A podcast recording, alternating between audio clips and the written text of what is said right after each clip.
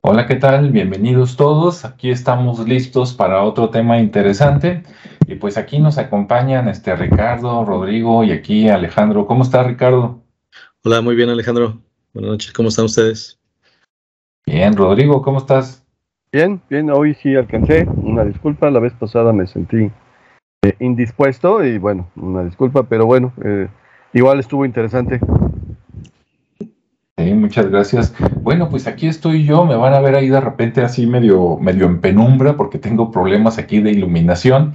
Este, mm, e, e, es el único cuarto donde, donde falla la luz, aquí donde transmito. Entonces, bueno, pues aquí mientras me alumbro localmente y eso hace que dé un aire así como, como misterioso, no era la intención, pero bueno, de algo debe de servir. Y, bueno, la ley de eh, Morphy. Sí, ¿verdad? Sí, y, vean, luego, platicamos eso en otro momento, pero que también ese es un tema, ¿no? Podríamos hablar de Morphy, ahí lo notamos. Y este, lo que le quiero comentar al público, primero gracias y saludos a todos los que nos ven, tanto en la República Mexicana, bueno, que nos ven o que nos escuchan, porque también en el podcast sale. Entonces, este, no solo en la República Mexicana, sino en otros países, ¿no? Estados Unidos, este, Centroamérica, Sudamérica, este, a veces también por ahí en España. Precisamente el tema de hoy este, fue sugerido por una, una persona del público que de repente yo viendo los mensajes, normalmente trato de contestarlos cada semana, porque a veces se juntan mucho entre este canal y otros, y entonces ahí contestando este, pues dudas, comentarios, una persona, una amiga, del canal decía, oye, este, ¿por qué no hablas de eh, Y yo, anda pues, ¿no? Hasta lo vi a ver cómo se escribía, dije, obviamente suena a náhuatl, pero dije, ¿qué será Cihuateteo, no? Y, y de hecho le contesté y le dije, pues mira, este, te, prometo buscar información porque no sé ni de qué me estás hablando, ¿no? Casi, casi. Entonces, pero como todo en la vida, cuando escuchas algo que nunca habías escuchado, te pica la curiosidad, ¿no? Y dices, ah, caray, pues vamos a ver qué es eso. Entonces, pues me eché un clavado para ver qué era Cihuateteo y resulta que es lo siguiente, ¿no? Lo voy a platicar muy breve para que después aquí mis compañeros puedan, este, redondear el tema con lo que gusten. Bueno, para empezar, es una palabra este, náhuatl. El, el, significado no me convence, pero yo soy dudoso de muchas cosas, entonces a lo mejor sí es cierto y nada más yo. ¿No? Dicen que el significado es algo así como mujeres este, diosas o algo así, pero cuando escuchas la historia dices, no, pues cuál diosas, ¿no? O, o, o qué concepto de diosa tienen en otros lados, ¿no? Bien, resulta que según esto, el concepto es mexica, que yo ahí también tengo dudas porque no, no todo, pero una buena parte de lo que hacían o, adoraban o comentaban los mexicas viene de mucho antes, ¿no? A veces viene de los mayas, a veces viene de los toltecas, a veces viene de, de otros pueblos, pero yo no, no pude encontrar referencia de más antigüedad. Entonces nos quedamos con los náhuatl, que sería así como los últimos, digamos, 800 años, a lo mejor antes de que llegaran los españoles, o a lo mejor hasta más cortito, ¿no? del, del, imperio este, de Tenochtitlan por allá. Entonces, vamos a hablarlo. Y según ellos, pues, ¿qué era Cihuateteo? De hecho, no, no era una o uno, sino que eran como ellas, ¿no? Según entendí, es plural. Y resulta que dicen que a las mujeres que morían este, dando a luz, ¿no? Teniendo un niño, este, a ellas se morían y pues después de que morían, digamos que de alguna manera las honraban, ¿verdad? Porque pues habían dado su vida a cambio de la nueva vida que venía. Entonces dicen que las adoraban como, como comparando como contra los hombres que morían en batalla, ¿no? Este, se me hace muy, drástica la comparación, pero bueno, digamos que sangre de un lado, sangre del otro. El otro murió peleando y pues ella murió pues peleando con que saliera el chamaco, ¿no? Murió pujando y pues sale el niño. Ahora, yo no encontré referencia, entonces lo dejo nada más ahí en la duda por si mis compañeros luego tienen una respuesta. No mencionan si se les llamaba así a las que morían independientemente de si, el niño vivía o moría. Ahí sí no encontré esa referencia. Nada más el chiste es de que se muere ella, ¿no? No sé si, si por ahí salga más. Y entonces ellas morían. Y lo curioso es que dicen que después de que morían, este, prácticamente las, las enterraban el mismo día. Y yo encontré por ahí que después de que las enterraban tenían que velarlas durante cuatro días, digamos que los parientes, allí el esposo, los papás, hijos, hermanos, etcétera, que para que no se robaran el cadáver, ¿no? O por lo menos para que no lo escarbaran, que porque los que los guerreros o los o los que querían ser guerreros, este, les cortaban los dedos, parece que ese que era el dedo grosero de la mano izquierda, y ya saben cuál es, el de en medio, y que se los cortaban que porque era un amuleto para los guerreros, ¿no? Ya me veo yo ahí desenterrando una muerta, ¿verdad? Y cortándole el dedo este grosero para colgármelo o traerlo por ahí este guardado en algún lado mientras voy yo a batalla, ¿no? Que porque me va me va a dar buena suerte o me va a hacer un poquito indestructible. Otros parece que les cortaban el cabello y también, ¿no? Lo guardaban como amuleto, relacionenlo con cualquier cosa que quieran de la brujería moderna, ¿verdad? Y que con eso los, los protegía. Entonces tenías que cuidar, ahora sí que el cadáver de tu esposa, hija o tía o sobrina, para que no hicieran esas cosas para profanarlo, ¿no? No sé por qué después de los cuatro días parece ser que ya no era problema o ya no era tan codiciado y entonces ya no, había peligro de que escarbaran y lo sacaran, ¿no? Entonces, bueno, ahora, eso desde el punto de vista físico y las costumbres que se usaban.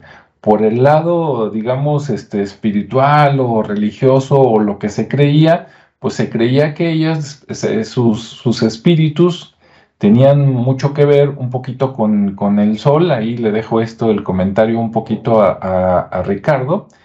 Y, y, este, y después de que qué tenían que ver con el sol, había un proceso donde después ellas volvían. Y cuando volvían, la gente les tenía miedo. Ahí lo dejo en suspenso para la gente de por qué volvían y, por qué les tenían miedo, ¿no? Entonces, adelante. ¿Cómo ves, Ricardo? ¿Tú qué nos puedes agregar por aquí o comentar algo sobre esto? Sí, bueno, retomando un poquito el, tema de, lo que comentabas de cómo surge, ¿no? Eh, de alguna manera, yo por lo que estuve también investigando ahí muy someramente, me encontré con el tema de que todas las mujeres, al tener la condición, al llegar el momento del parto, por así decirlo, comienza ese momento de guerrero, ¿no? O sea, son, comienzan a ser consideradas guerreras, no sé por qué hasta ese momento, porque pues debería ser guerrera todo el tiempo. Pero, pero bueno, le empiezan a dar ese atributo porque está, está luchando, ¿no? Por lo que tú decías, está luchando, de alguna manera lo ven así, por, por la supervivencia de, de ella misma, más la del producto, ¿no? En este caso, la del, la del bebé. Y en ese momento se, se tiene esa figura de guerrera y, y, se dice que baja como al inframundo o baja a algún lugar donde incluso se, se dice que hay un árbol con, con tetas, donde están los, los bebés ahí colgados bebiendo. Me, me, pareció mucho como la escena de Matrix o de alguna otra figura donde están esos, este, esos productos y que los puedes desprender, ¿no? Como si fuera otra realidad.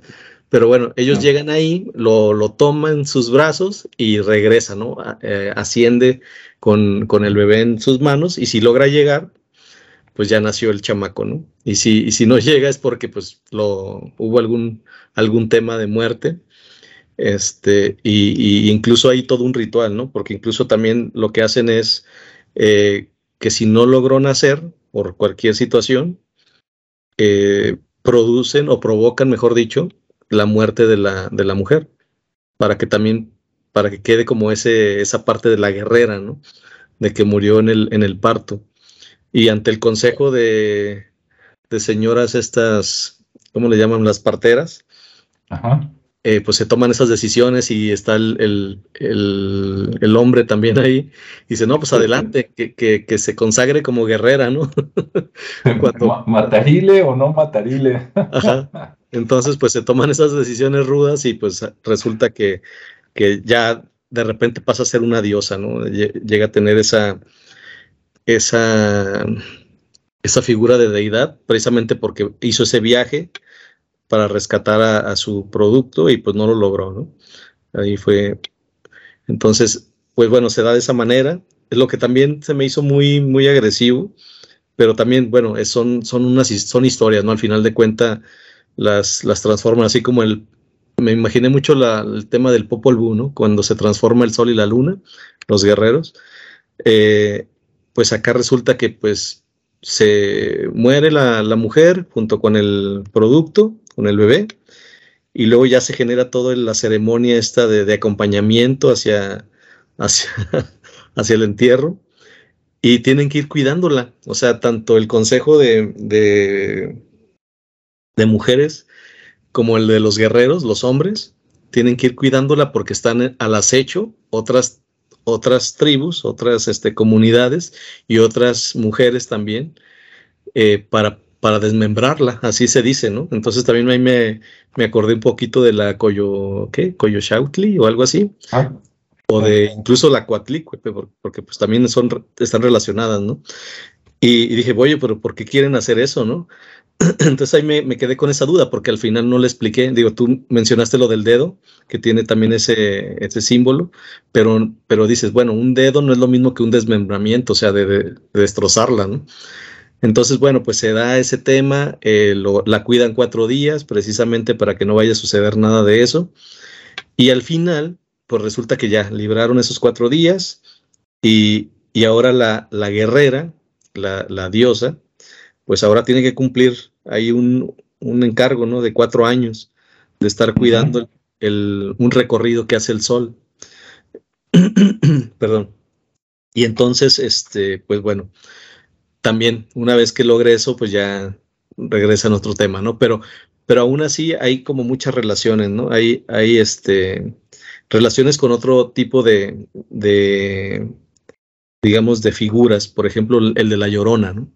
Que también en algún momento se, se relaciona porque se dice que, que, que, en algún momento viene, que sobre todo en, en estos tiempos de octubre, eh, al igual que en los Día de Muertos y todo eso, y que hay una forma, y que viene pero enojada, o sea, viene molesta a hacer, hacer como, dicen bromas, pero muy pesadas, ¿no? O sea, bromas, este, no sé de qué tipo, pero finalmente viene, y que viene con un enojo, eh, no explica por qué viene enojada, obviamente, pues, porque no pudo recuperar o no pudo rescatar ni su vida ni la de la otra persona.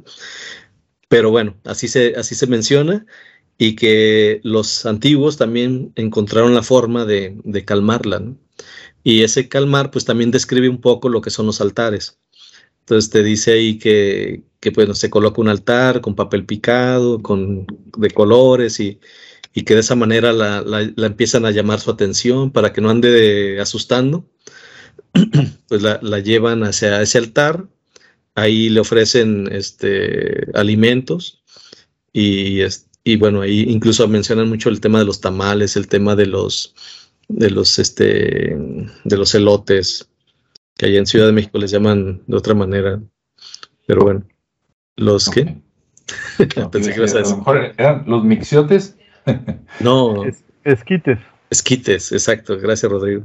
Entonces, ese es así como parte, digo, hay más cosas, ¿no? Pero para también pero como que el, imaginario popular nos lleva siempre al tema de la llorona, ¿no? Porque esta figura pues se da en todo, en todo el país y de alguna manera eh, la relacionan con la llorona por el tema de la pérdida de su hijo y que regresa eh, pues con eso, ¿no? asustar de esa manera y de otras formas que no menciona, pero que son muy agresivas.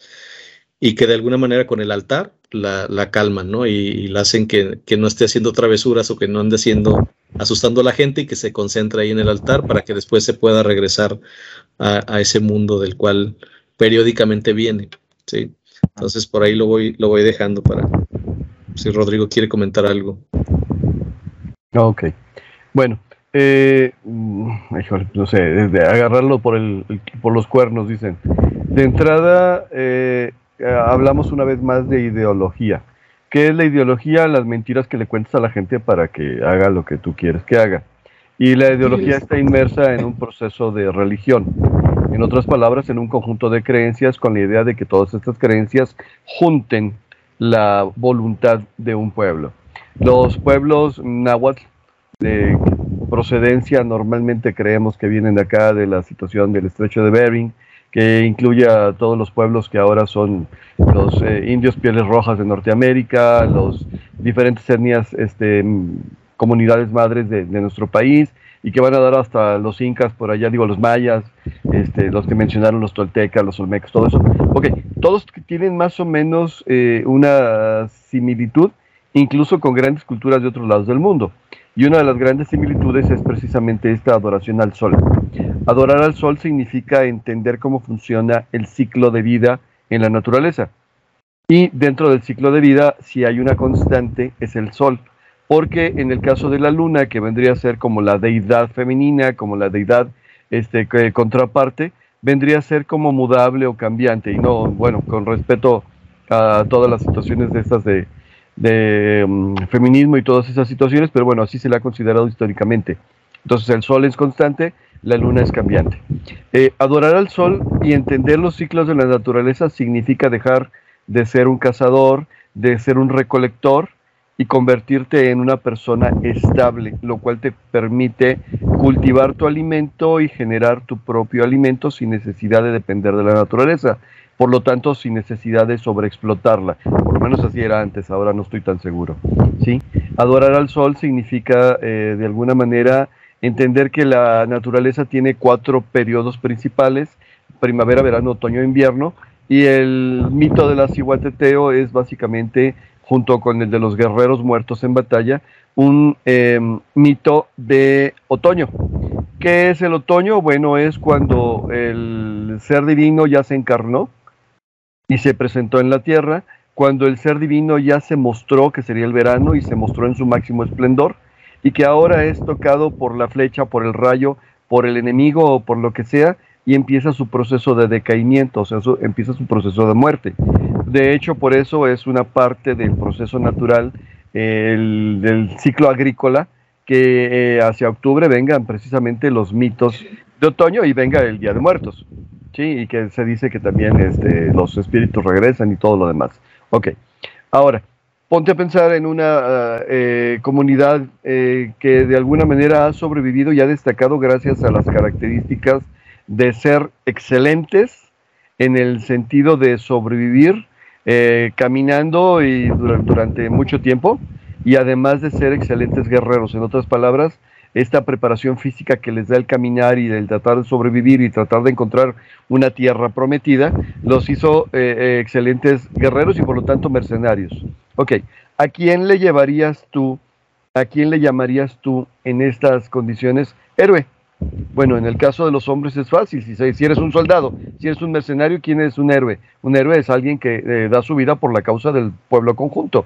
En otras palabras, puede ser que tú ya no vivas, pero gracias a la victoria que conseguimos, gracias a ti, el pueblo sigue subsistiendo, recibe su pago y todos podemos comer. Por lo tanto, el héroe es el guerrero, muerto en batalla. ¿Y dónde deja el papel de la mujer? En el caso de las culturas originarias, el papel de la mujer estaba muy bien marcado, hasta cierto punto era este, muy funcional respecto a lo que actualmente se podría llamar equidad o igualdad, sino eh, basado en su propio sistema, tienen su propio nivel de jerarquía, tienen su propio nivel de desempeño. Y bueno, de entre las labores de las mujeres, como dijo bien Ricardo, todos los días son heroínas, pero en realidad aquí vamos a reconocer a una mujer que está dando su vida por lo que nosotros consideramos más preciado. ¿Y qué es lo más preciado? La vida. A ver, ¿cómo le voy a dar mérito a alguien que pierde la vida? Pues la única manera de hacerlo es darle mérito otorgando otra vida. ¿Qué es lo que hace el guerrero? Da su vida porque nosotros mantengamos la vida. ¿Qué es lo que hace la mujer que muere eh, en, el parto? Pues da su vida otorgando la vida. Esa es la equivalencia. Por eso son consideradas mujeres diosas. Por eso al guerrero que dio su vida y, logró grandes hazañas en la guerra se le puede elevar a un nivel o categoría superior y por eso a la mujer también se le puede elevar a, a un nivel o categoría superior. Ahora, pónganse a pensar dentro de esta situación en, en las condiciones de vida naturales de una mujer embarazada llena de hormonas, llena de vida, eh, llena de todo lo que eh, representa propiamente el ciclo de vida. En ella misma se encarna la primavera, el verano, el otoño, el invierno, o sea, en ella misma se encarna todo el proceso natural. Y si en ese momento, en el momento en que empieza una nueva primavera, una nueva vida, muere, está llena de divinidad. Y por lo tanto su cuerpo se convierte literalmente en lo que en las costumbres judío-cristianas pues se, llamaban reliquias, ¿no? Es un ser tocado por la divinidad que al tener una partecita de su cuerpo, de su vestimenta, del material donde murió o de cualquier otra situación, estamos hablando de un cuerpo, de un objeto, de un material tocado por la divinidad. ¿No les gustaría a ustedes tener algo tocado por la divinidad, sabiendo que la divinidad es todo?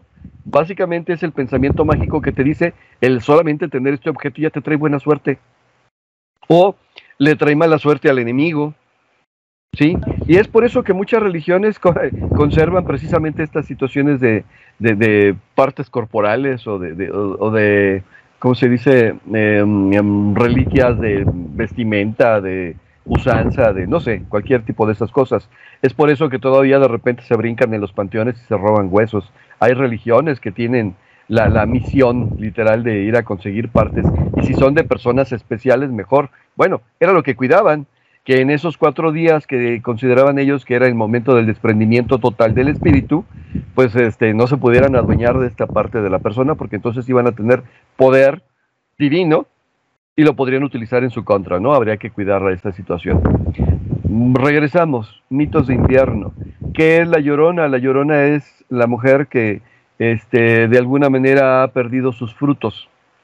¿Sí? Y que literalmente viene a recordarte que si tú no cuidas tus frutos, pues entonces pagarás la penitencia eterna de venir a cuidar. Eh, a estas mujeres, a las iguateteos, se les asignaba un día en particular del calendario solar y era el uno mono, eh, uno somatli, si no me acuerdo mal, según el, eh, no me acuerdo cómo se dice el calendario. Pero bueno, este es uno de los días propicios del calendario. En otras palabras, era el día dedicado a las mujeres guerrero, por lo tanto era el día en que tú podías hacer algo con la esperanza de que astralmente, zodiacalmente, las cosas salieran bien. Era uno de los cuatro días, pero como llevaban un ciclo calendárico de 360 días, más cinco días perdidos, o sea, cinco días por ahí que de repente ah, necesitaban para hacer coincidir las fechas, el día correspondiente a la ciguateteo era un día nefasto en esos cinco días perdidos era un día de fasto. ¿Por qué? Pues porque te recordaba que para empezar el nuevo ciclo hay necesidad de una muerte.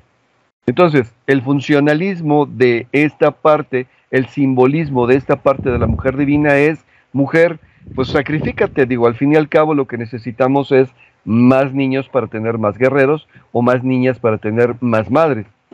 ¿Sí? Y por lo tanto, por tu sacrificio te voy a elevar a un camino, a un, a un puesto de diosa para que de menos le te encuentre sentido al proceso de vida, ¿no? De la misma forma que el guerrero se sacrificaba para que todos los demás pudieran morir y para estar convencido de ello, pues estás cumpliendo la labor solar. Acuérdense de las guerras floridas. Vamos a morir o vamos a matar en favor de llevarle más alimento al sol y de que de esa manera nos permita seguir existiendo como imperio, como pueblo, como nación. ¿Sí? Entonces, bueno, es el simbolismo básico de todas las comunidades agrícolas cada comunidad agrícola lo, venía transformando de acuerdo a sus propias características, pero es básicamente un mito de otoño.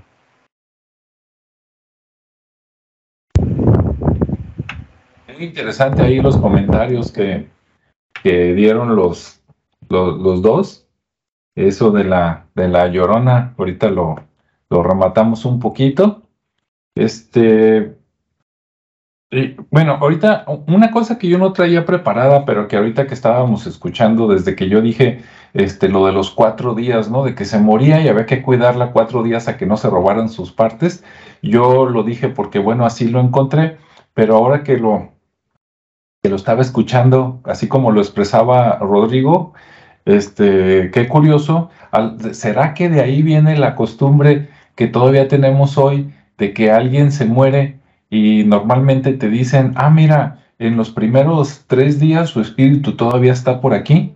Y sería que en, los antiguos todavía le daban un día más, en el caso de las mujeres, no sé, por algo, ¿no? Pero se parece mucho, ¿no? al, al folclore, por lo menos, o a lo mejor es la verdad que yo he escuchado de que no, mira, alguien se, fallece hoy y por lo menos puede que se quede más tiempo, ¿no? Pero en esos tres días, pues por ahí anda y te puede escuchar. ¿Ustedes han escuchado algo así? Sí, digo, yo creo que es parte de ese folclore que tú mencionas, pero también, eh, pues basados en esas historias, ¿no? En esa, en, esas creencias que se tenía y pues bueno, de alguna manera debe de estar eh, fundamentada con alguna otra experiencia que ellos hayan tenido en, su momento y que dicen, bueno, vamos a, a por lo menos dejar cuatro días, que puede ser también el mismo simbolismo que mencionaba Rodrigo, del número cuatro, con las estaciones o con alguna otra, otra referencia por ahí. Este, porque al final de cuentas todo tiene relación con eso, ¿no? Todo tiene relación con, con interpretaciones, con, con, los ciclos, con, de alguna manera, todas las civilizaciones tienen esa, esas mismas referencias. Incluso me está acordando también de los Wiccas, que también es muy, muy parecido el, el, ritual que ellos manejan, este, que es de fertilidad y que en, en invierno se, se, genera, precisamente para asegurar el siguiente, el siguiente ciclo, ¿no? Entonces, y, me, da más sentido por lo que comentó Rodrigo en el tema de, las, de los pedazos, ¿no? Que yo lo veía como una cuestión muy agresiva y así lo mencionan, de descuartizarla, por, porque a lo mejor si es un elemento, como mencionas, pues un elemento cargado de, esa energía, que dices, bueno, pues, eh, ¿quién no quiere tener una, no nada más el dedo, ¿no? Sino, sino más partes para lograr tener esa, esa, esa energía, esa deidad o esa fuerza, por así llamarlo, este, que, bueno, precisamente por eso lo cuidaban tanto, ¿no? Eh, pero, pero bien, digo, al final de cuentas, es, está muy, muy específico lo que el ciguateteo refiere en cuanto a la, a, la figura de, diosa, de guerrera, de, incluso de bruja, que también ahí, pues, por, por el hecho de dar vida, eh, y, y, de diosa. Entonces, de mi parte, creo que yo con eso cerraría el, tema de decir, bueno, pues al final de cuentas es un, es un ciclo, hay una referencia histórica de acuerdo a, las culturas y a las creencias que se tenían en ese entonces y que, y que bueno, que muchas de ellas se han heredado o se, o se han transmitido de boca en boca y nos han llegado y se han relacionado con otras historias como la, la Llorona, ¿no? Entonces, pues bueno, ahí algo que más, algo más que quieras opinar, Rodrigo. Bueno, lo primero que quiero opinar es que algún día de estos tendríamos que platicar de la llorona. Este, bueno, básicamente estamos hablando otra vez de ideología y por lo tanto tenemos que enmascararla dentro de una historia, dentro de un panteón de un grupo de dioses y a la hora de hacerlo eh, nos encontramos con eh, los recursos eh, que se utilizan para que las personas le encuentren sentido a la existencia. En la tradición judio-cristiana que nos enseñaron, que tal vez practicamos o no. Este, la, figura femenina era bastante em, denostada, o sea, solamente había dos eh, figuras básicas sobre las cuales la mujer podía trabajar, o, eres la Virgen Madre o, eres la prostituta. En el caso de las culturas este, indígenas de, nuestro país, de México, la figura femenina ya tendría un favor eh, diferente, ¿no? Tendría la posibilidad de ser guerrera, tendría ser la posibilidad de ser madre, podría ser la, la, perdón, la hechicera, la bruja, no sé, es que la palabra de repente no es despectiva, sino de repente como una este, representante del poder mágico natural.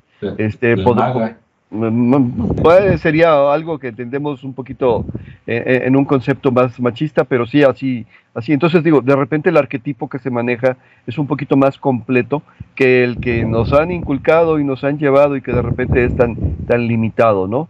Entonces, eh, básicamente sería retomar esta parte de decir, a ver, ¿cómo le das significado a tu vida? Y si el significado que te queda es morirte, bueno, vete con la creencia, con la idea o con el conocimiento, tal vez, digo, yo no, yo no estoy negando esta situación, de que lo que estás haciendo es lo correcto y por lo tanto vas a tener un lugar y vas a ser reconocido.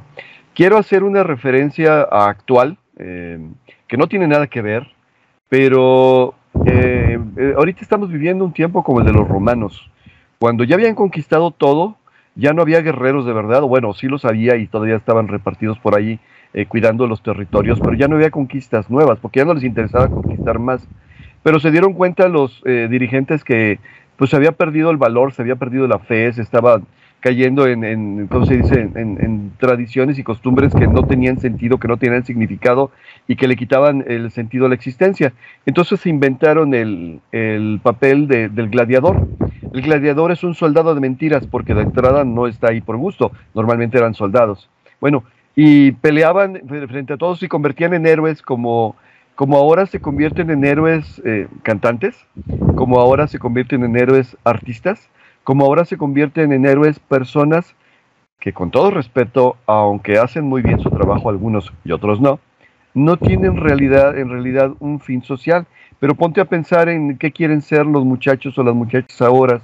Quisieran la fama de la actriz fulana de tal, quisieran la voz de la actriz fulana de tal. Los programas de televisión son, ven, te voy a dar eh, clases para que te puedas convertir en la mejor cantante. Bueno, e, es lo mismo, son gladiadores. Y en este caso, la tiguateteo es no, eres una diosa por lo que estás haciendo, por lo que estás sacrificando y porque ya no hay más camino adelante.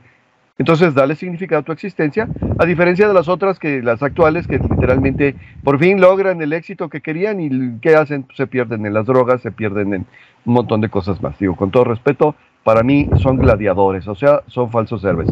Pero bueno, es algo parecido a lo que, lo que de alguna manera este, querían evitar todas estas culturas, dándole significado a la existencia. También la dejo por aquí, espero no haber pisado muchos callos.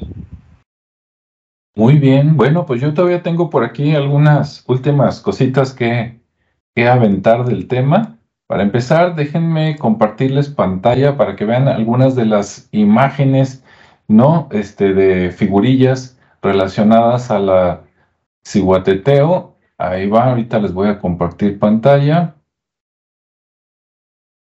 Muy bien, creo que ya se ve, ¿verdad? Van a ver imágenes muy diferentes, pero que tienen muy poquitas características en común. Por ejemplo, eso de que, de que arriba no tengan nada, ¿no? Que se vean ahí los senos. Por un lado, podría ser para que se diera cuenta de que pues este eh, estaba a punto de, tener un niño, ¿no? Y de amamantarlo, esa podría ser una explicación.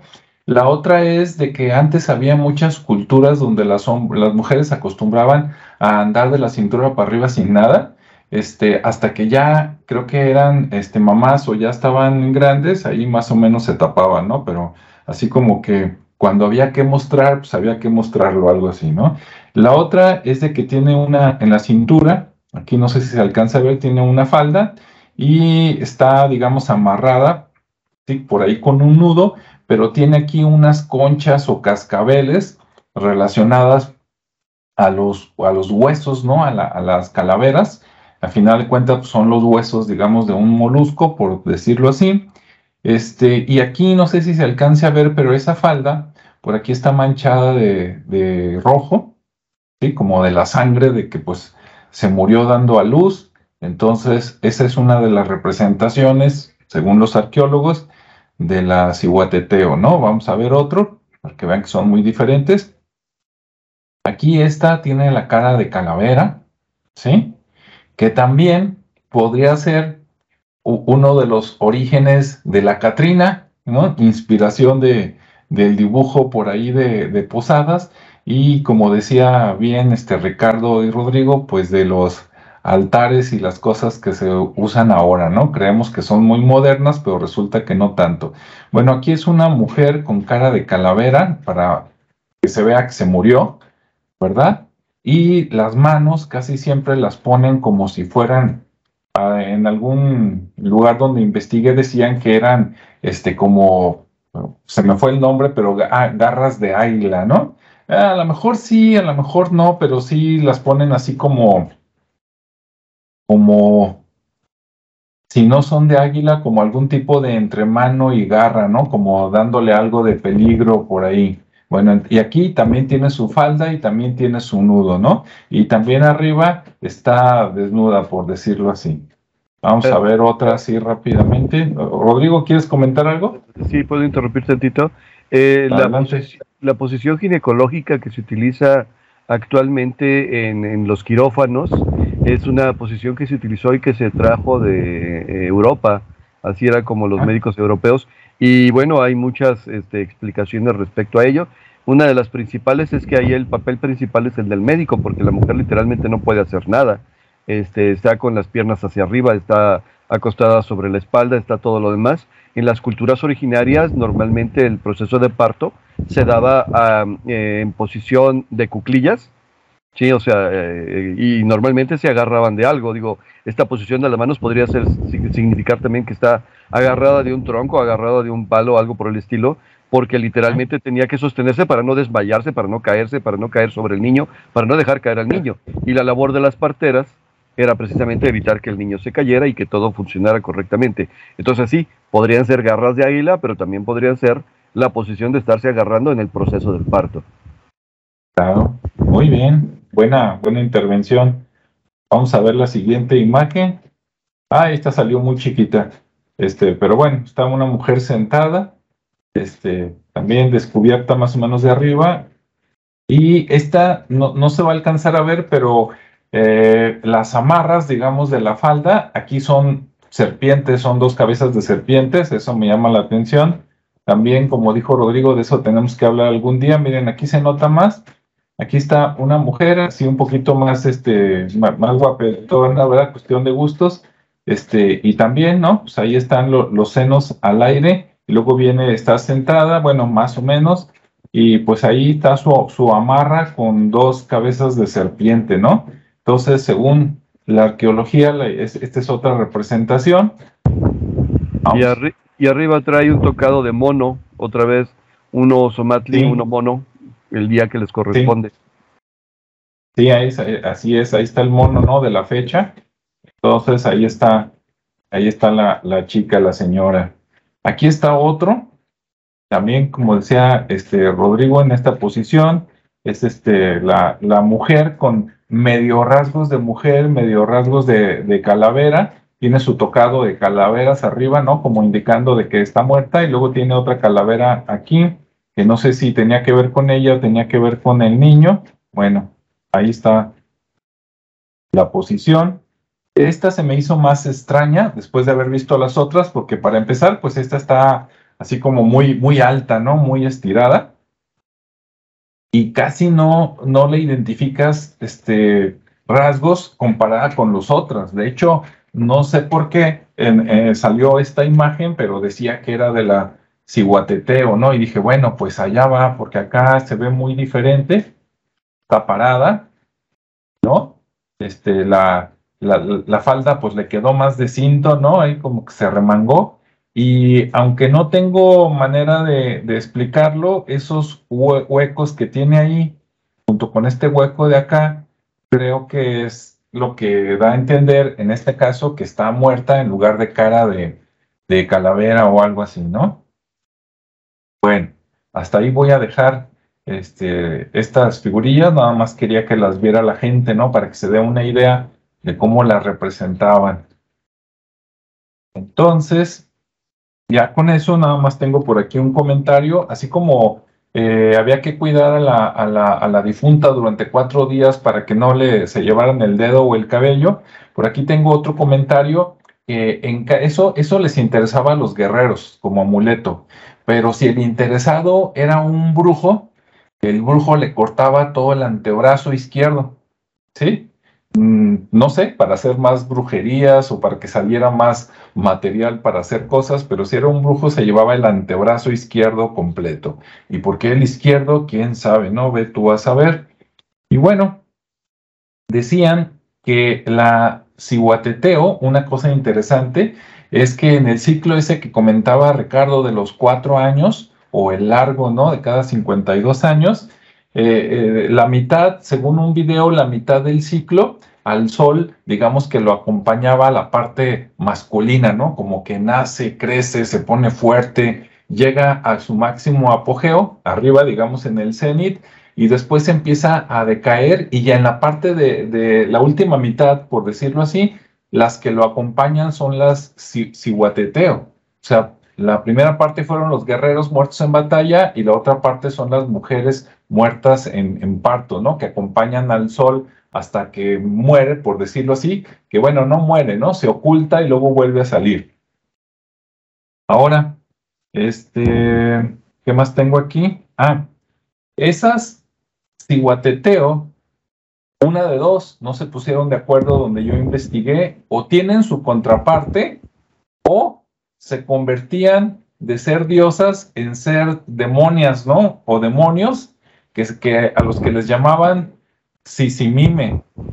Y entonces las Sisimime normalmente estaban representadas por estrellas, que eran la competencia del Sol. A lo mejor le tenían envidia, ¿no? Son solecitos lejanos. Y en ese ciclo de renovación del fuego de cada 52 años, que ahí me voy a aventar un autocomercial, el que no haya visto mi video del, monte de Tlaloc, aviénteselo, ahí viene más explicada la cosa pero en ese ciclo de cada 52 años, donde la gente apagaba todo su fuego y hasta rompía cosas, ¿no? Tiraba ropa, tiraba, tiraba cerámica y luego volvía a hacerla, a comprarla. Y por allá en el, cerro había una ceremonia, ¿no? Que eh, en el caso de los mexicas, desgraciadamente, parece que mataban por allá una persona y después de matarla prendían un fuego como en las Olimpiadas y de ese fuego con ocotes o con otro tipo de palos se, se compartía entre las personas y luego bajaban abajo del cerro y entonces cada uno tomaba ese ocote y prendía el suyo y se iba a su casa y volvía a prender el fuego. Ah, se supone que eso lo hacían que para que renaciera el sol, ¿no? Que a mí se me hace rarísimo, ahorita les digo por qué, pero este, decían que tenían que hacerlo porque si no se moría el sol. Y tenían el miedo de que si el sol se moría, entonces estas sisimime, que eran las cihuateteo, pero convertidas en demonio, bajarían y entonces iba a ser un caos en la oscuridad y que iban a bajar a matar a los hombres. Ahora, por decir a los hombres, no sé si realmente se refieren a masculino o a la humanidad en general, bajaban, los mataban y se comían sus corazones, ¿no? Entonces, de ser algo bueno, podían convertirse a algo malo, depende el momento, ¿no? En eso de los de, la ceremonia del nuevo fuego de cada 52 años. Y entonces, si ya convertidas en demonio, bajaban y mataban gente, y de hecho escondían a las embarazadas porque no vaya a ser que se las lleven y las conviertan, ¿no? En las nuevas este, ciguateteo y después a lo mejor en demonios, escondían a las embarazadas y también escondían a los niños pequeños. Y a los niños pequeños los escondían porque decían que si estos seres malignos los encontraban, este, se convertían en, déjame ver qué animal era, en ratones. Ahí hasta me acordé de unas películas, ¿no? De que las brujas convierten en ratones a los niños, no sé para qué, pero parece que esto viene de por acá y entonces tiene mucha antigüedad, no es nada más de Hollywood. Ahí está la cosa rarísima y muy interesante, ¿no? Entonces, bueno, eso es lo que encontré. Decían que en esa época, ya sea cada cuatro años o cada 52, este, cuando estaba todo oscuro o si tú andabas en, en un camino oscuro y de repente era el día que mencionaban ese del, uno mono, si, si escuchabas sonidos así como cascabeles de conchas, cuidado, ¿no? Porque ya andaba sobre de ti, este, ya sea como demonio o como, como diosa, pero te podía llevar y que buscaban principalmente a los niños y a las jóvenes, supongo que porque pues, se murieron ellas y, perdieron a su hijo, entonces quieren así como un, un repuesto, ¿no? Y de ahí, como dicen, viene, eso lo escucharon los españoles y pues lo mezclaron con por ahí otra leyenda que traían ellos y parece que por ahí nació este, la, la Llorona, ¿no? Que todo el mundo ha escuchado y tiene las versiones diferentes de por ahí. Se me hizo muy, muy interesante, ¿no? Que de ahí saliera esto. Entonces, ahora sí, sobre esto, no sé si tengan algún comentario. Se, se, le ve la cara a Ricardo como que quiere decir algo. A ver, Ricardo. ¿No? No, más bien es interesado pues por los comentarios que hacen, porque realmente, digo, yo no encontré tanta información. Eh, la información que vi es como más del tema simbólico, que fue lo que nos ayudó aquí Rodrigo a esclarecer mucho, eh, porque al final pues, son, son relaciones pues que se, que se generan de situaciones, de ciclos y de y temas pues muy naturales, ¿no? Entonces, pues no, digo, al final también tiene la relación con la llorona, que lo que mencionabas, con el tema de lo que decía que eran eh, hechiceras o brujas o, demonios o guerreras. O sea, se les dan muchos, muchos adjetivos, pero pues al final de cuenta eh, queda muy claro, ¿no? De, que son, son, es un momento en que se, en que se genera esa figura y que cumple un ciclo y que como dices la contraparte que es el demonio que al final tiene la relación con la con la llorona. Eh, en sí te, digo ya no ya no le vi más más información. Se me hizo como muy muy acotado el, el tema eh, la parte simbólica fue la que se me hizo mucho más interesante. La historia se me hizo como muy, muy, muy sencilla, muy padre, por el, sentido de que tiene más relaciones con, con, la cosmogonía de lo que eran los mexicas, los náhuatl. Entonces ahí se vuelve mucho más rica, ¿no?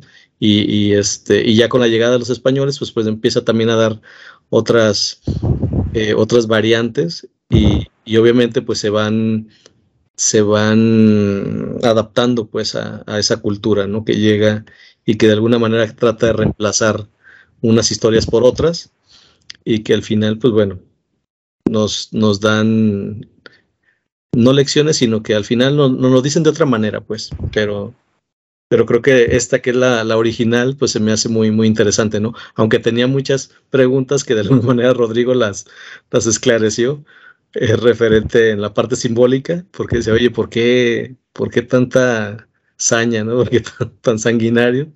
O, ¿Por qué tanta maldad? ¿Por qué tanta maldad? Pero que al final, pues bueno, es parte de, de esa, de esa cosmogonía, de esa historia, de esa riqueza eh, imaginaria, ¿no? Que en las historias, pues. Pero bien. Sí. Y, y sabes que rescatando algo que tú dijiste, Ricardo, y que ya se me andaba pasando a mí, eh, ya les comenté ahorita entonces que la, la de, ser relativamente algo bueno, se podría convertir en, demonios, que el plural era las Sitsimime, este, pero el amuleto, como dices, este, para protegerse de ellas, eran los altares.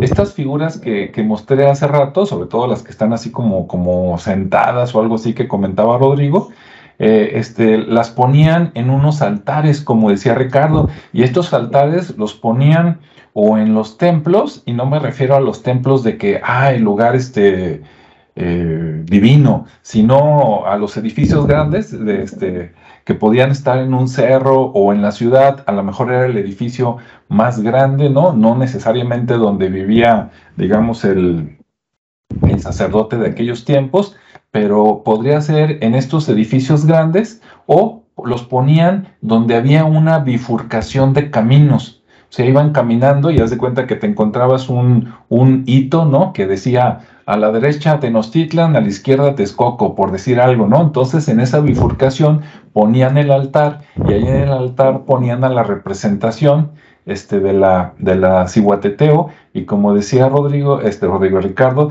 ponían tamales, ponían tamales y otras cositas que ahorita no me acuerdo qué eran, que también mencionó Ricardo, y entonces con eso como que las calmaban y ellas se regresaban, pero si no, entonces sí se dejaban de ir al ataque, ¿no? Sobre todo en, días especiales, y me llama la atención que de ahí puede venir no solo la leyenda de la Llorona, como, como aseguran estos sitios web, sino otros lugares, porque dices, bueno, sí, iban sobre los niños, tiene cierta lógica, pero cuando yo leí que los jóvenes, dije, bueno, ¿y a los jóvenes para qué, no? Este, aprovechadas, ¿verdad? Los, quieren tiernitos, pero después eh, eh, lo relacioné con, seguro, todos los que nos están viendo y escuchando, y también aquí Rodrigo y, y Ricardo, han escuchado por lo menos una versión de que de que, ah, contaba mi tío que una vez andaba tras una muchacha y la muchacha le hizo ojitos y se lo llevó lejos del pueblo y ya en las afueras se transforma la muchacha y resulta que es un demonio o es el diablo y, este, y, que entonces al otro o se lo lleva o le saca el susto de su vida para que se le quitara lo borracho, lo calenturiento, lo mujeriego, lo que sea, ¿no? Este, entonces creo que también ahí tiene algo que ver y que a lo mejor puede venir desde aquellos tiempos. ¿Cómo ven? Eh, ok, yo, yo quería comentar que para complementar un poquito esto, que las fuerzas de vida al mismo tiempo son fuerzas de muerte. Eh, haciendo una relación, una comparación con la este, eh, religión hindú, eh, Krishna utiliza y crea una diosa, la diosa Kali. La diosa Kali la diosa de la muerte. Todo el mundo le tiene miedo a la diosa Kali. En el imaginario norteamericano la vemos cada rato ahí matando, destruyendo. Ok, pero Krishna, este, ¿cómo se llama? crea a Kali precisamente para destruir el mal entonces, literalmente se dedica a, destruir a las rakshasas, a los demonios. Eh, misma situación, regresamos a la naturaleza. El agua de río que alimenta las plantas y te permite comer en exceso puede provocar que las plantas se pudran y no tengas que comer. El calor del volcán, que de alguna manera con sus cenizas fertiliza la tierra, se puede convertir en el calor del volcán que literalmente destruye todo lo que está alrededor. Es esa misma situación. Por eso el, el espíritu del guerrero acompañaba al sol en su primera mitad porque literalmente tienes que dar la vida para que el sol se mantenga. En otras palabras, tienes que esforzarte para que pueda cumplirse el destino que tiene la humanidad. Y por eso las eh, acompañaban al sol en el descenso, porque ellas llenas de vida, de una vida que no habían podido conservar, le iban a ayudar al sol en su proceso de, decadencia, ¿no? Y por eso la sisimime es, a ver, ¿qué, ¿qué, prefieres que te ataque? ¿La mujer por la buena o la mujer por la mala? O sea, la deidad por lo bueno o la deidad por lo malo. ¿Cómo prefieres tomar en base a tus propias acciones el proceso de vida natural. ¿Vas a dejar que el poder te consuma o te vas a dedicar al poder para ayudar a los demás?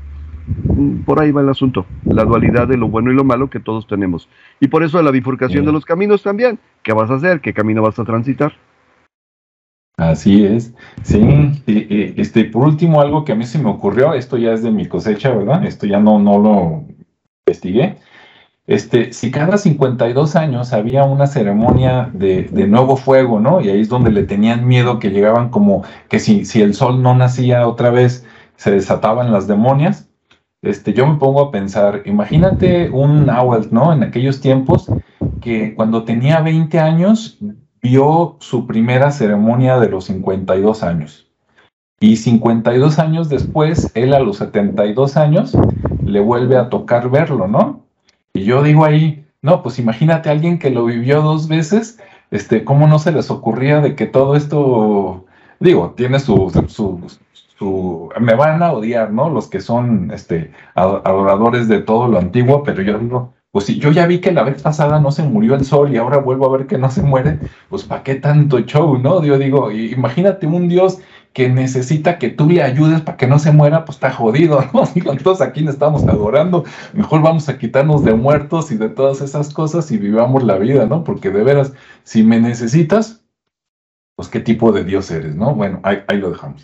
Ciclo natural, eh, efectivamente el Dios se muere, en el sentido pues de que nace con la primavera, continúa y florece con el verano, eh, decae con el otoño y muere con el invierno para luego volver a nacer y lo que te está diciendo es, no es que el Dios se muera, es que tú vas a morir si no cumples con tu ciclo natural.